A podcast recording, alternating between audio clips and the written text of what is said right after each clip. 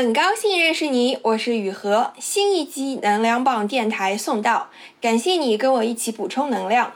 在每一期用心读到的播客里呢，我们会用几十分钟的聊天陪你一起听故事，给你的感情、工作、金钱、健康一起充电。你可以在任何音频播客 APP 搜索“能量棒电台”，就能找到收听，请订阅哦。我一直免费创作了这么久呢，现在很需要你的支持，请加我的微信 yuhexyz，yuhexyz，加入公号读者和播客听友群，也欢迎你开心放松的找我聊天咨询。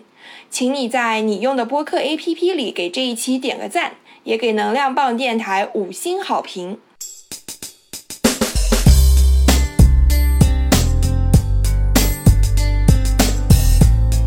这一期的话题呢是客户。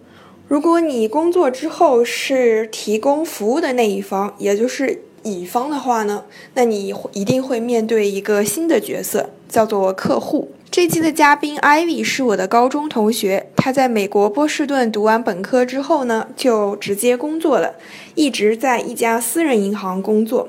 他现在是一枚新晋的私人银行客户经理。什么是私人银行呢？Private banking and wealth management 是银行服务中的一种。如果你在一家银行的账户上呢有几百万的流动资产，那你就算是私人银行的客户了。私人银行的工作服务模式呢，一般是一加 N。一代表的是了解客户需求、跟客户建立关系的销售，一般呢被叫做私人银行的客户经理 （Relationship Manager）。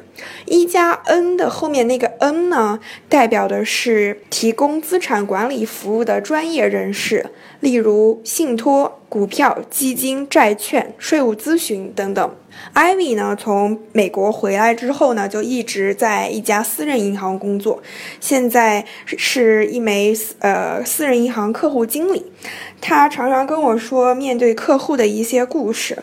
他说呢，其实最重要的事情就是客户信任他们，客户愿意说出自己的需求，告诉他们自己的困难，信任银行。所以，让我们一起来听一听他是如何跟客户建立信任的故事吧。噔噔噔噔，开始。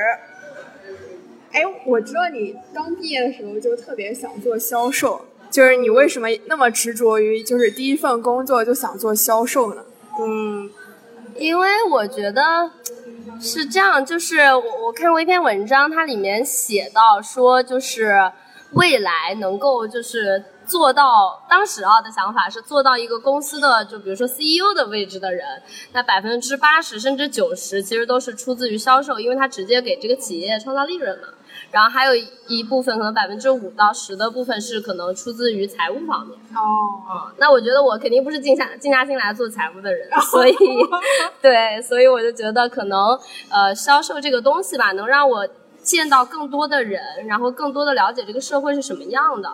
当然，我也没有说我一定要爬到什么 CEO 的位置或者什么，只是我想，如果说这么一部分的人，他是通过销售的渠道到达这个位置的，那一定有他在这份工作里面能学到的很多的东西。那我觉得这个是比较吸引我的。哦，嗯，而且就是能跟不同人、不同类型的神和事打交道，对吧？嗯，我觉得其实这个是每一份工作的基础。对对对，因为。我我觉得，呃，我生长的环境还是比较单纯的。然后呢，大学之后去了美国，那我觉得我生长环境很单纯。其实我对这个社会的了解，我工作的时间越久，我会越觉得社会的了解其实是很少的。哦，很少的，对。是，我也我现在也有这种感受，确实，嗯，就是通过这种方式能够接触社会不同层面的事情嘛，对吧？对，就是社会上有形形色色的人，然后我不能用一种。一模一样的思维去对待每一个，可能大家说白话点就见人说人话，见鬼说鬼话。但我觉得这个是有必要的，因为他们对我对我说话的时候也是这样一种态度，我必须要跟他们保持这种频率的匹配。如果我必须，如果我只是单纯的说啊，这个这个以一种同样的模式、同样的呃这个面孔去面对每一个人的话，那我觉得可能也不是一件非常合适的事情。哦，对。是，嗯，那那最刚刚开始要做这种面对客户的工作的时候，有过一些担心或者说害怕吗？尤其是像你的客户都是资产千万，就而且像这样的人，一般就是他们的积累的时间比较长，肯定是比我们要 senior 要长辈一些。就是关于在面对客户一开始的时候，你会有过一些担心和害怕吗？呃，其实分好几个阶段。我记得我见第一个私行客户的时候，是他是一个就是那种有点像资本大鳄一样的这样一个人，然后他对于资本市场的了解就非常的透彻，再加上他整个他的本身就比我大，可能二十到三哦，可能大二十岁左右嘛，然后他的语速又很快，脑子又很灵活。然后也跟我聊，就不仅聊金融方面，他也聊生活。然后我就觉得整个谈话是都是由他来主导。对。然后就是我站在他面前，我感觉自己就像透明的一样。对，我也有过这样的感觉，对吧？对。所以我回来就跟他聊完之后，我回来的路上，我坐在那个出租车上，我就我就不想讲话，我就觉得哎呀，我就不知道自己在干什么，就觉得啊，我不知道我能给他们提供什么，能给他们就是我的工作的意义在哪里。当然，这个是可能，呃，这见这个客户特别有感触的。然后后来嘛，因为我一开始刚进一个机构，那我能拿到的资源肯定是相对于其他比较资深的客户经理是没有那么优质的资源嘛。那这些客户可能在我们行留存的资产也并不是很多，可能并并达不到一千万这样的水平。但是我们仍旧就是要去跟他们，呃，聊很多，去跟他们去争取。对，因为他们就是。就是肯定有实力的，但是在某个节点，因为种种的原因离开了我们的这个机构。对他们可能在别的行有很高的资产在那儿，对吧？对对对，因为这个就是相当于你一开始拿到的是一个，呃，就是没有什么可失去的这个客户盘子，所以。所以一开始你反而会就是领导会跟你讲，你放轻松一点，没有关系的，因为这客户可能对我们印象已经很差了，所以开导的也不错。对，所以你可能多做一点，或者说你服务到位一点，客户都会觉得就是跟以前比是一个进步嘛。那我觉得那段时间其实是我觉得哎还挺轻松的一段时间，我可能抓起电话来就跟客户。打电话什么的，虽然自己啥也不懂，但是总能聊到一些契合点吧，然后继续这个这个谈话，然后再到后来呢，就是就像大家说啊，你开车越开车胆越小一样的感觉。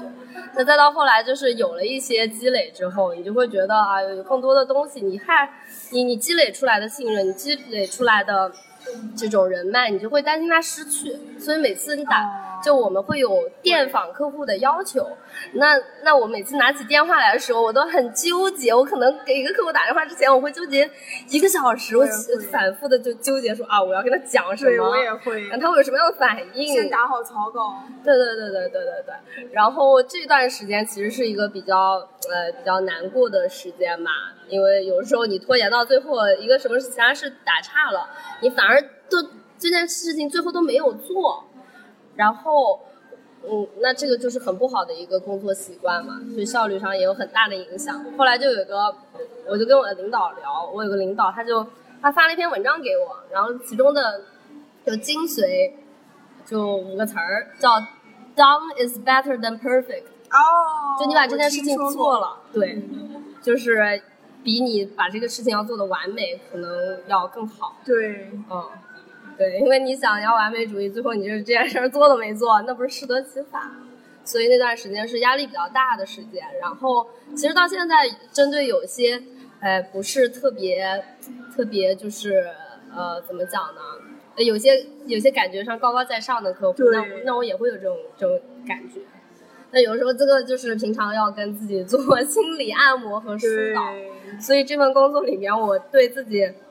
我成长的很大一部分也是自己对自己做心理的按摩跟疏导。是是是，因为肯定不是每一笔业务你都能谈得成，不是每个客户你都有东西提供给他。当然当然，是是，所以会有很多开心的时候，也会有很多无奈的时候。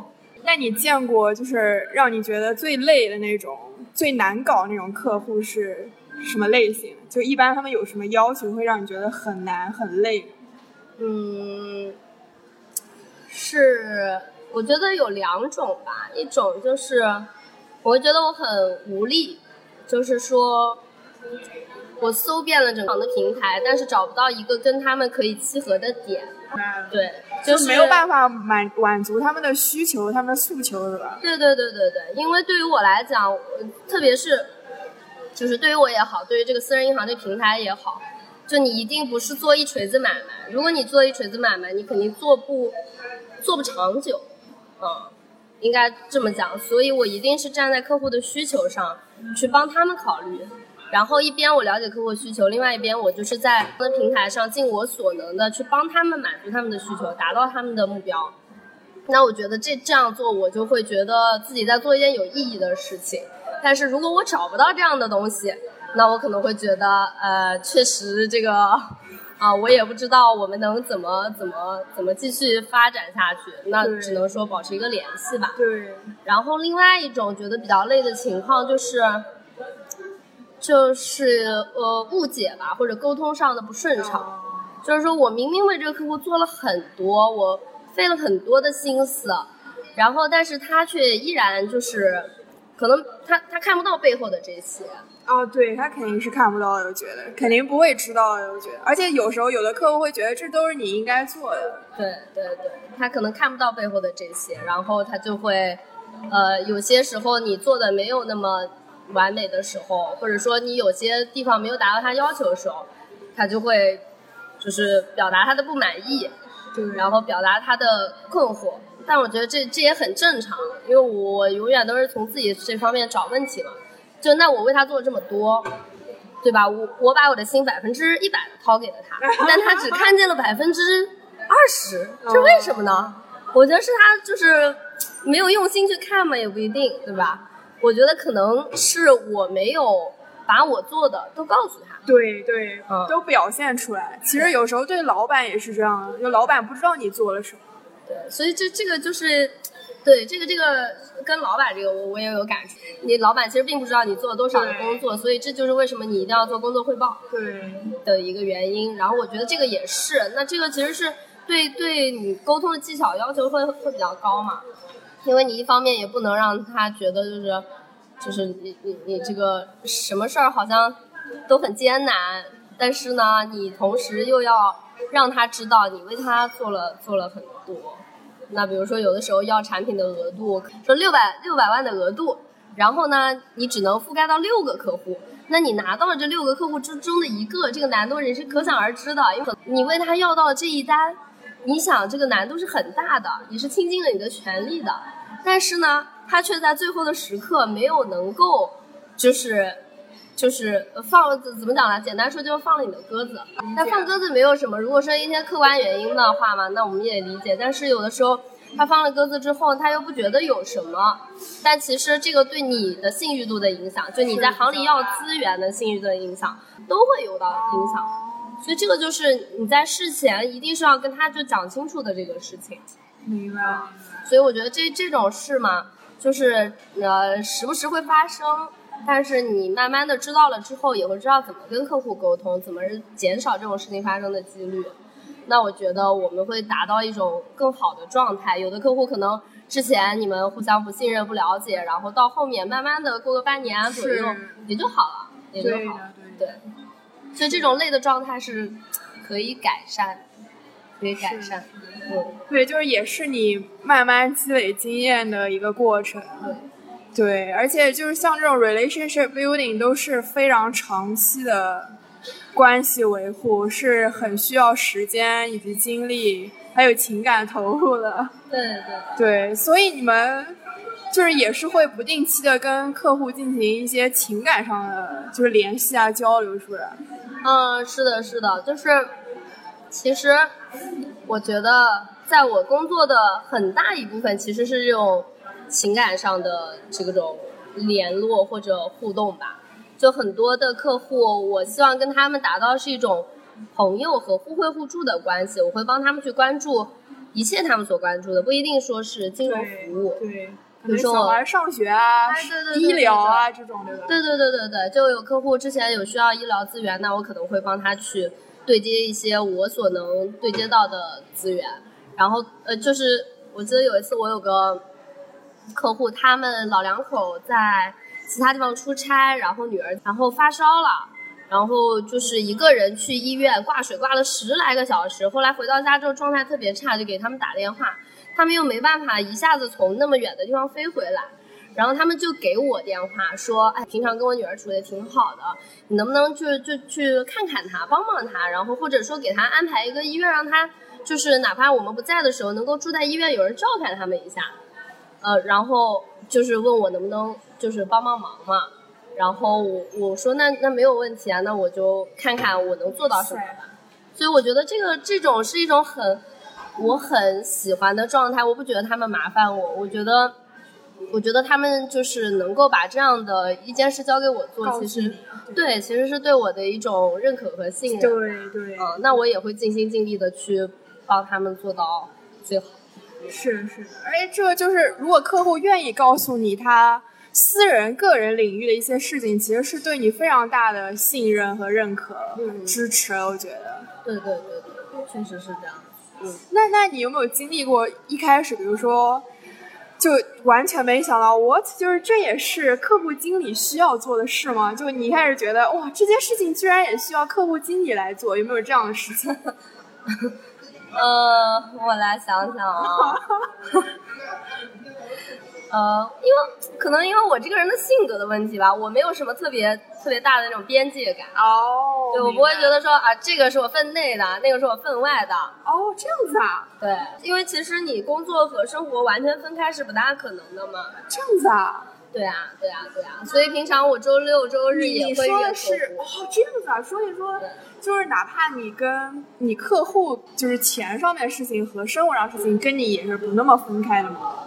呃，对啊，对啊，可能我们每一次聊天有百分之九十的时间是在聊最近大家在干什么，哦，最近有什么好玩的事情，然后百分之十的时间说，哎，那我们今天就是需要需要做些什么，然后安排一下我们之前谈拢的方案。当然就是有时候我也在反思，就谈的可能谈感情谈的太多了，然后方案方面谈的比较少，所以今年我也是重点着力于就是。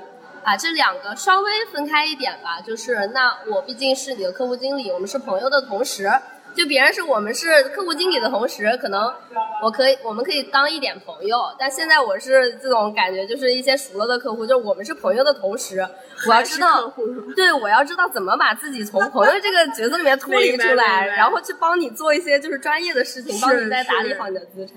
对，就是客户经理的角色，我觉得要多多增加一些，特别有的时候可能需要一个就是仪式感的场合，我去定期的帮你做一些方案，然后以一种很正式的方式来呈现给你。说的很好，说的很好，说明你对自己的每个阶段还是挺清楚的，而且你对于。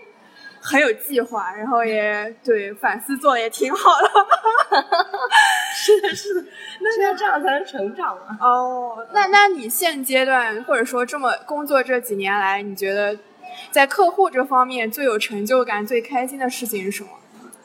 嗯，我我觉得是有一次我我客户，我这客户处了两三年吧，两年多的时候。这客户跟我有一天很感慨，跟我聊起来说，我以前很不喜欢银行的，就是那些银行的业务人员来我们家都是，就是眼睛朝天看的，然后那种高高在上的感觉，然后就是会提着大包小包到我们家，然后要我妈买这个产品买那个产品，然后我妈又不好意思，就会去去去做嘛，也觉得可能还行，那就也就也就做了。但是有一次，他说他穿的就是没有那么没有那么 fancy，就穿的可能是家居服在家里面。然后那个银行的就是从业人员就就以为他是。不知道他是家里面的，就是叫做小公举哦，以为他是保姆，明白明白。对，然后就对他很爱搭不理的那种感觉。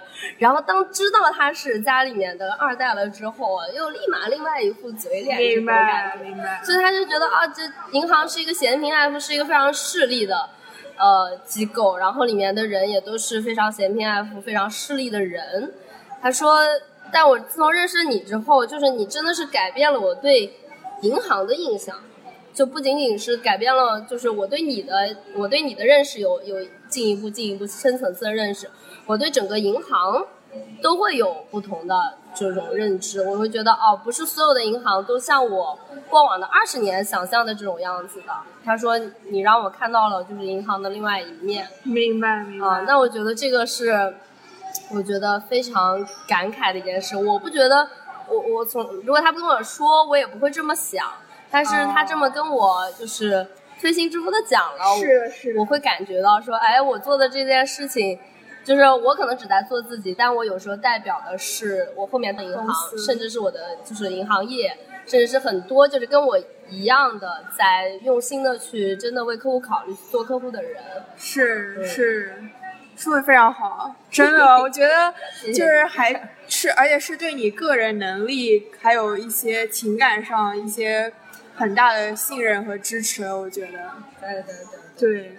对，所以现在我们关系很好。那就是像很多新闻或者说很多电视剧里会觉得说，做私人银行家去见那些有钱人、那些富豪客户，那可能都是吃大餐啊、打打高尔夫啊，然后聊一聊很多，就是什么买什么东西啊、买哪里好。但是你觉得，就是这些是你工作一部分吗？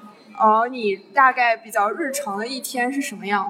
嗯，我觉得就是那种感觉逼格很高嘛，对对吧？但但我的工作可能更接地气一点。我们平常会聊很多，就是关于啊奢侈品方面啊、表啊这啊那的，这肯定会聊到。但是嗯也不是每一个客户经理都会跟他们的客户去聊，因为我可能因为就之前在国外的原因，对包括自己的一些爱好的原因吧，嗯所以对就对这些东西有有一定的了解。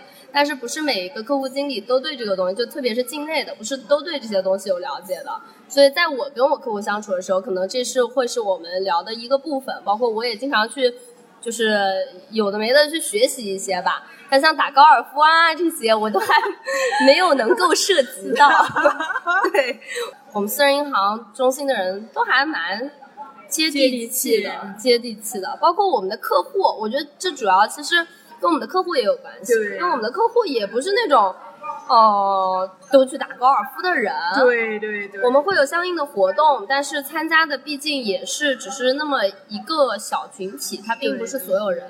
这因为中国的这种过往的经济发展嘛，有很多人的，每个人的发展路径是不一样的，对对。所以你会觉得，哎，大家都种种各种各样的方式去获得今天的成功，对，但这些成功都是无法复制的是是，啊。对我也觉得，就是客户也不是闲人，谁没事儿给你天天吃大餐打高尔夫呢？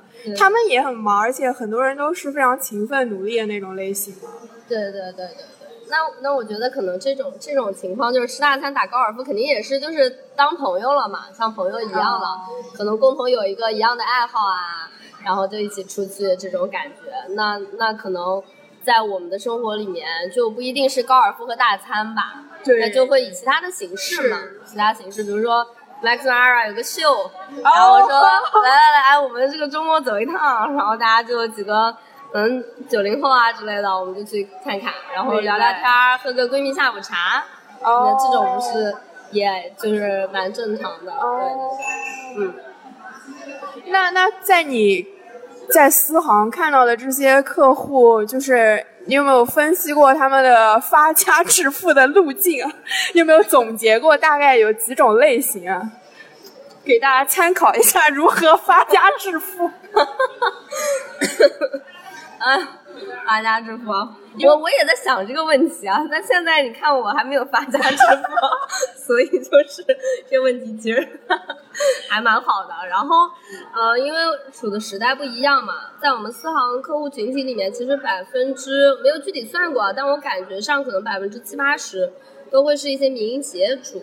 哦那比如说集中在有些过往发展的非常好的行业，对，像外贸行业，是，对？吧？房地产行业，对，然后还有呃很多国企改制下来的，哦，然后这种类型的会比较多一些吧。就就怎么总的来说，做企业的企业主，嗯，然后还会有一些像企业的高管、职业经理人，那这这些年来可能成成一种上升的趋势吧。因为就是老一辈的企业家，可能他会要找一种新的方式去继续他的一个公司的运作，不一定他的二代就愿意接班。那这个时候就萌生出职业经理人这一个群体。那他们的这种创富的能力肯定不如就是最早一批的企业家那么来的比较的多和快吧。但他们也是就比如年薪百万这样子，可能也比较正常。对，所以这一部分也会有。当然，因为特殊的这种房地产的市场，对，那过往我们也会看到有些人就是卖了一套房子，可能就成为我们私行客户了，是，或者是拆迁，然后有分房，然后等等。哇塞，就是说通过一些投资途径，是是是是，赚到了第一笔、第二桶金那种感觉。对啊，比如说人生就是一场康波，对吧？过往的这三十来年里面，有一些重要的机会你抓住了，可能。你就是一个中产，是的，是的。对，然后你抓住两个，可能你就是一个四行甚至四行往上。没错。嗯，其实还有很多客户是炒股发家的。哦。对，当然一开始可能你的资本金你要敢进，然后你敢加杠杆，然后你还要知道在高点的时候敢收，有勇气把它收回来，这样子你的财富才能落袋为安，而不是说随着这个股市上去又下来。对。所以这种客户也蛮多，也蛮多。嗯。而且，其实我看到过一些企业家，其实他们也是抓住了一波机遇，就是跳上船了，然后就发家致富了。其实跟我感觉跟投资有点像，就是得抓住那个机遇、那个时机。嗯，对对对对对，有些人可能，就我有一个客户，他可能当时就是抓住了一个，呃，应该也是改制吧，然后就。他们一一一群人去接了一个公司当时不是很景气的业务，后来就是把它做大做强了，然后后来他做上市了，对，然后哪怕当时是可能就是开车的司机，那现在肯定也都是一个四行级别的客户。那我觉得这个就是人生的机遇，有的时候你有实力的部分，也有很多是运气的部分。对，我也觉得是。对，我所以我觉得就是有时候，嗯，成功这个东西啊，确实。说是不可复制吧，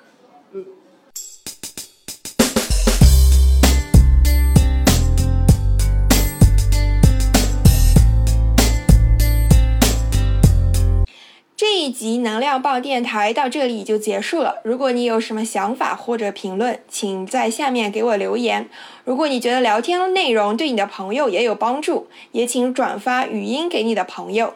你可以在任何音频播客 APP 搜索“能量棒电台”，就能找到收听并且订阅这个播客。也请你在你用的播客 APP 里给这一期点个赞，也给能量棒电台五星好评。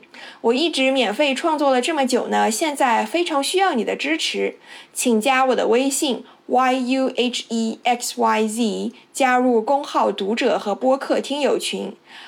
我再说一遍，微信是 y u h e x y z，欢迎你开心放松的找我聊天咨询。我们下一期能量棒电台再一起充电。